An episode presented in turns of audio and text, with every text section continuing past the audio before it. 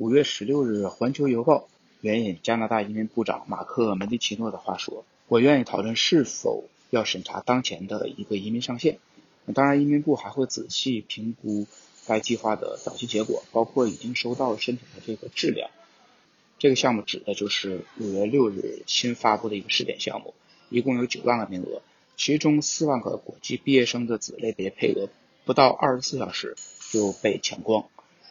另外两个针对基本工作人员和医疗保健人员的申请呢，也已经收到了近一万份的申请。第二天，五月十七日，议会移民委员会公布了关于疫情影响加拿大移民的相关的研究的一个结论。那涉及和加拿大移民的三类紧密相关的问题，包括经济、家庭和难民。那具体的三十八项建议中，有一些已经在一定程度上得到了实施，或者是正在制定中。那其中关于国际学生报告中建议，移民局为这些有意愿全职工作的国际学生提供便利，以进行实习或合作实习。那对比之前呢，是需要国际学生得到工作签证才可以再工作。那现在这个政策一旦实施呢，就可以根据学习签证的一些条件，建立一个合法的实习关系。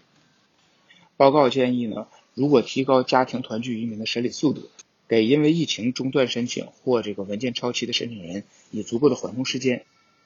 另外，对于来自香港的申请人，目前的工作签证有效期为三年。那委员建议呢，接下来把这个三年提高到五年。五月十八日，安大略省邀请了一百三十八名国际毕业生，最低的 U I 分数七十七分。在这之前的节目中，我反复提到过，加拿大今年的快速通道的总配额是八万多个，但是五月二十三日，安省。也公布了自己的省提名计划，联邦政府给安省的配额是八千三百五十个省提名配额，另外有二百五十个专门针对有有 NOC C 级职业技能的一个额外的提名。那相比于去年呢，安省只提名了八千零五十四名申请人。那尽管因为疫情啊造成边境的关闭，在对比二零一九年呢，安省提名了七千三百九十一人。当年呢，安省的移民部长也游说联邦政府，要求在二零二二年之前分配一万三千三百个提名。那最适合的移民计划呢，取决于每个申请人的具体情况。对于某些安省的省提名，申请人甚至无需登陆加拿大就可以直接申请。比如说人力资本类别，那其他一些类别呢，会要求申请人在安省要有一个确定的雇主，比如说他硕士研究生这样的子类别。另外，安省在五月二十五日又邀请了六十四名技术工人，这是安省自四月份推出新的这个受理系统以来举行的第三次 EUI 抽签，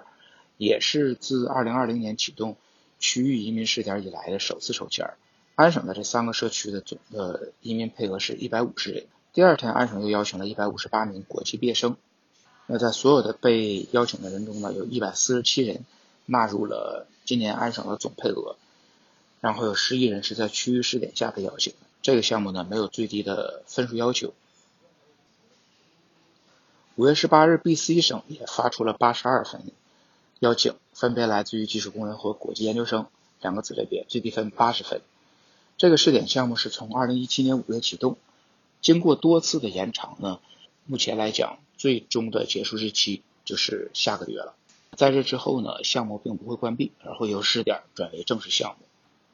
那 B.C 省在五月二十五日呢，进行了两次省提名的抽签，邀请了三百七十名移民的申请人。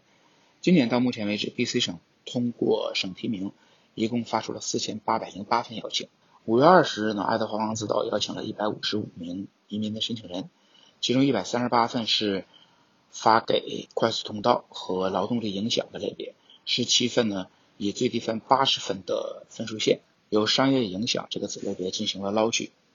那劳工影响类别适用于在呃爱德华王子岛有有工作合同的申请人，呃分为三个子类别：技术工人、关键工人和这个国际毕业生。五月二十五日呢，曼尼托巴省邀请了二百三十二名申请人，其中曼省的技术工人一百六十六人，最低分四百一十五分；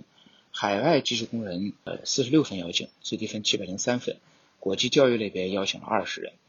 在五月十八日，阿尔伯塔也也进行了第十次抽签，二百五十个快速通道的申请人获得了邀请。阿尔伯塔省呢，在五月二十五日公布了这次抽签的最终的结果和细节，最低分是三百零一分。萨斯科彻温省在五月二十五日也邀请了二百六十九名移民申请人，最低分数六十五分，要求在三十六个职业类别的清单里边有一年以上的工作经验。五月二十日呢，快速通道也再次进行了抽签，最低分三百九十七分。如果不算今年二月十三日的那一次七十五分收摇呢？上一次快速通道的最低分低于四百分，还要追溯到二零一九年的十月份。那这次共有一千八百四十二人通过经验类子类别受邀。另外，在五月二十六日呢，快速通道又邀请了五百名申请人，最低分七百一十三分。呃，这个比上一次单独的省提名邀请分数还是降低了三十九分，人数减少了五十七名。五月三十一日的这次快速通道呢，邀请了五千七百五十六人，最低分数是三百八十分。到目前为止呢，移民局已经邀请了七万七千七百三十三名快速通道的申请人。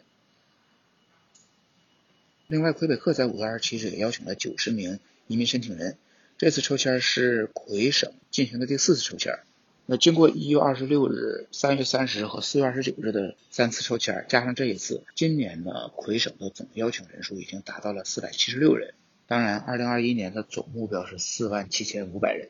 最后是关于团聚移民的，也就是我们常说的担保移民。最新的项目指南呢，要求提供担保的担保人至少要在三年内对其呃受担保人承担经济责任，被担保人在被担保之后的五年内呢。不可以担保其他的人。OK，以上就是五月份下半旬加拿大移民的一些相关资讯。我们六月中旬再见。